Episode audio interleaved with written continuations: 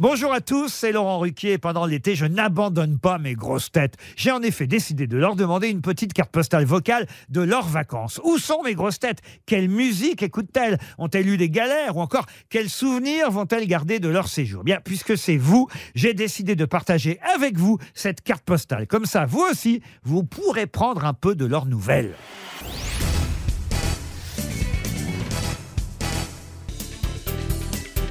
Toujours parti en voyage à l'aventure.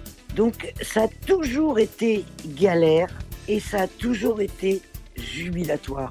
C'est-à-dire que je ne suis pas du tout euh, quelqu'un qui prévoit des vacances. Je pars au dernier moment. Le, plus souvent dans les pays du monde entier, mes vacances ont toujours été entre la galère absolue parce que vous vous retrouvez euh, trou du cul du monde, euh, malade dans un hôpital euh, du tiers-monde. Oui, ça m'est arrivé. Donc on peut dire que c'est des vacances épouvantables de se choper une dysenterie euh, au fin fond de l'Afrique. Mais à côté de ça, il y a la lumière, il y a, il y a les gens, il y a donc je n'ai aucun souvenir de vacances cauchemardesques parce que l'aventure c'est jamais cauchemardesque. Puis aussi, ça dépend de comment vous êtes, vous. Je suis tellement positive, tellement enthousiaste, tellement optimiste qu'il n'y a rien qui peut gâcher ni mes vacances ni ma vie. Si je vous donne mes meilleurs souvenirs de vacances de la vie entière, c'est petite fille au Rodagde, parce que ça, j'ai jamais retrouvé les odeurs de la garrigue. Alors le Grodagde, c'était une petite plage, un petit village.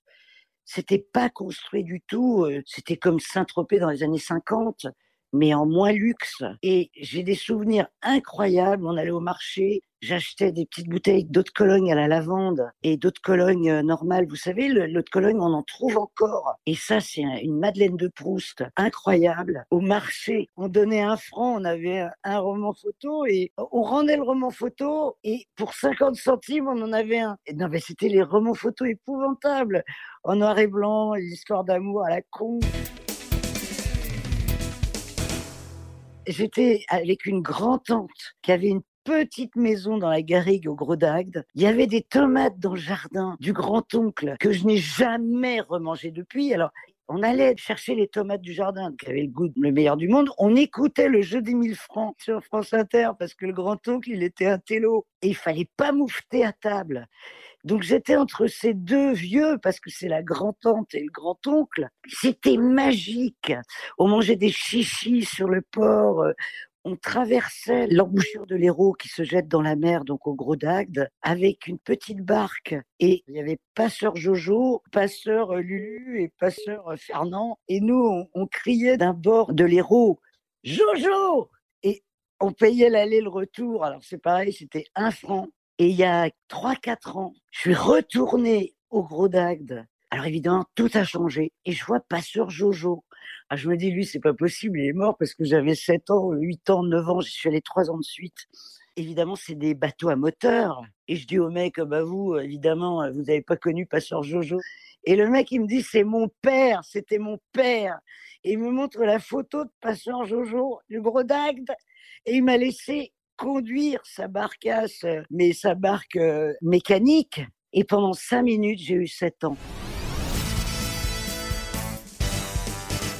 J'ai un tube qui me revient de mes vacances. C'est Les Lady Lay de Bob Dylan. Je fais Les Lady Lay. Après, je peux plus parce que vous entendez ma voix. Et c'est mon premier baiser. Alors, j'ai euh, 13 ans. Euh, je suis en Espagne avec euh, le plus beau garçon du camp d'ado. Et il me choisit. Mais moi, j'avais jamais embrassé de garçon. Il me choisit pour danser un slow, c'est Lélé Dillet, et il m'embrasse. Et il m'a quitté le lendemain parce que je savais pas embrasser. Et le lendemain, il se met avec une fille qui était surnommée Fourchette, une espèce de grande tige qui avait 14 ans aussi, mais qui était, euh, qui avait des seins. Moi, j'en avais pas. Et je croyais qu'il m'avait quitté parce que j'avais pas de seins.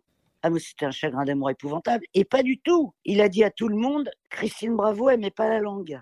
Pendant toutes mes vacances, ça a été le cauchemar. Avec les gens qui, dès qu'ils me voyaient, ils tournaient la langue dans la bouche en la sortant. J'ai eu la honte de ma vie. Tant et si bien que deux ans après, j'ai réitéré l'expérience avec un deuxième garçon. J'ai attendu deux ans tellement j'étais traumatisée. Et là, c'était un Espagnol. Je l'ai embrassé et lui, il mettait pas la langue. Parce que les Espagnols, ils savaient pas. C'était à l'époque franquiste. Il, pressait furieusement sa bouche contre la mienne, sans rien faire. Alors moi, j'ai mis la langue. Et le gars, il a dit, c'est dingue, Christine Bravo, elle met la langue. Les Lady Lay, c'est une très belle chanson. Mais à chaque fois que je l'entends, je pense à mon amour perdu pour une langue. Merci pour votre fidélité à l'écoute des grosses têtes. N'hésitez pas à vous abonner à notre podcast pour ne rien manquer, ou encore à laisser un commentaire, et même à nous mettre plein d'étoiles. On adore ça. À très vite.